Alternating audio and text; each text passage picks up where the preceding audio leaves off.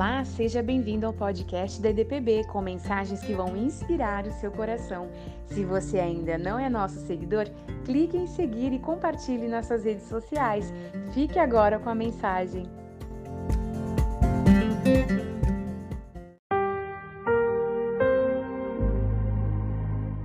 Vamos ler o texto de Daniel, capítulo 3, versículo 25. Vejo quatro homens desamarrados, andando no meio do fogo, sem se queimar. Nós ficamos surpresos com esta passagem, porque parece impossível que pessoas estejam no meio do fogo e não se queimem. Ocorreu um incêndio florestal na Espanha há um tempo atrás que devastou quase 200 quilômetros de floresta. E nessa devastação, quase mil árvores ciprestes permaneceram em pé. A capacidade das árvores de reterem a água lhes permitiu suportar o fogo com segurança. Eu quero me reportar a esta passagem que durante o reinado de Nabucodonosor da Babilônia, um pequeno grupo de amigos sobreviveu às chamas da ira do rei. Sadraque, Mesaque e Abidnego se recusaram a adorar uma estátua que Nabucodonosor havia criado e lhe disseram: Se formos lançados na fornalha ardente, o Deus a quem servimos poderá nos livrar. Enfurecido, o monarca aumentou o calor da fornalha sete vezes mais do que o normal. Os soldados que executaram as ordens do rei jogaram os amigos no fogo e estes foram queimados. Mas os espectadores assistiram aos três amigos andando entre as chamas sem se queimar. Outra pessoa também estava na fornalha. Este era o quarto homem, que parecia um filho de deuses. Muitos estudiosos acreditam que esse era a aparência pré-encarnada de Jesus. Então, quero falar para você que Jesus está conosco nas nossas pressões. Esses três jovens foram forçados a ceder a uma pressão. A pressão era adorar a estátua de Nabucodonosor, mas eles disseram não. Nós estamos vivendo num mundo agora que é um mundo de pressão também.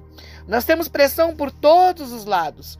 Perseguições que estão acontecendo, forçando cristãos a negarem a sua fé.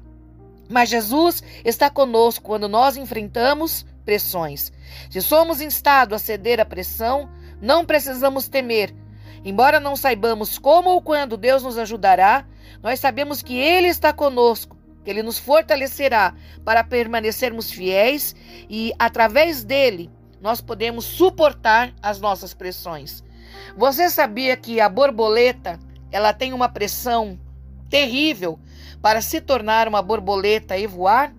Um homem, ao ver a metamorfose de uma lagarta, quando a borboleta se esforçava para sair do casulo, por um apertado orifício, ele tentou ajudá-la. Ele pegou uma pequena tesoura, abriu aquele buraco, libertando a futura borboleta. Contudo, notou que suas asas estavam atrofiadas e o seu corpo havia murchado. Ele esperou, esperou, mas a borboleta continuou rastejando, sem conseguir voar. O esforço ou a pressão que ela faria para sair do casulo, passando por aquele minúsculo buraco. Seria o meio pelo qual seu organismo liberaria as energias necessárias às suas asas e ao próprio corpo, para que ao sair pudesse voar. Ela precisava passar por aquela pressão, por aquele esforço, por aquele minúsculo caminho, para que a transformação de lagarta em borboleta e a consequente libertação do casulo pudesse acontecer. Com a interferência do homem, todo esse processo foi inviabilizado e a borboleta ficou aleijada para sempre, sem jamais poder voar. Olha, eu quero dizer para você que Deus permite pressões e eu sei que você tem passado por pressões, por situações que apertam você num caminho em que você diz eu não vou conseguir sair. E muitas das vezes você pede ajuda, talvez ajuda até para alguém, ajuda talvez até para é, pessoas que estão próximas a você e esta ajuda ela é insuficiente. Ou se a pessoa tenta ajudar, ela pode até atrapalhar, porque é Deus no processo do teu aperto, da tua pressão para que você possa crescer. Então, com a pressão que aquela borboleta sofre, é aí que ela vai voar. Então, com a pressão que nós sofremos neste mundo, é aí que nós alçamos voos altos com Deus. É aí que nós podemos suportar o calor intenso da devastação que acontece muitas vezes na nossa vida através do fogo das provações.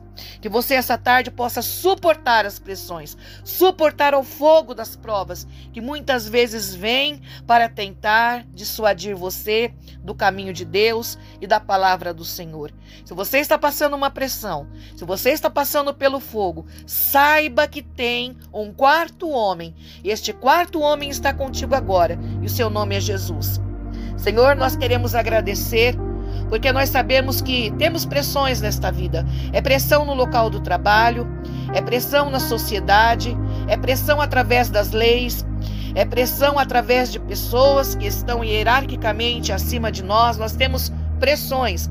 Mas esses três jovens não cederam à pressão e eles foram vitoriosos, porque o quarto homem, Jesus, estava com eles no meio daquele calor intenso, daquela fornalha aquecida sete vezes mais. Ajuda-nos, ó Deus, a suportar as nossas pressões, para que possamos também alçar voos altos e obter uma fé inabalável em Cristo Jesus. Muito obrigada, Senhor. Possamos resistir, pois é através do teu nome que nos tornamos mais que vencedores. Olha, no nome de Jesus que você se torna vencedor e é através dele que você vence toda a pressão. Um beijo no seu coração e até mais.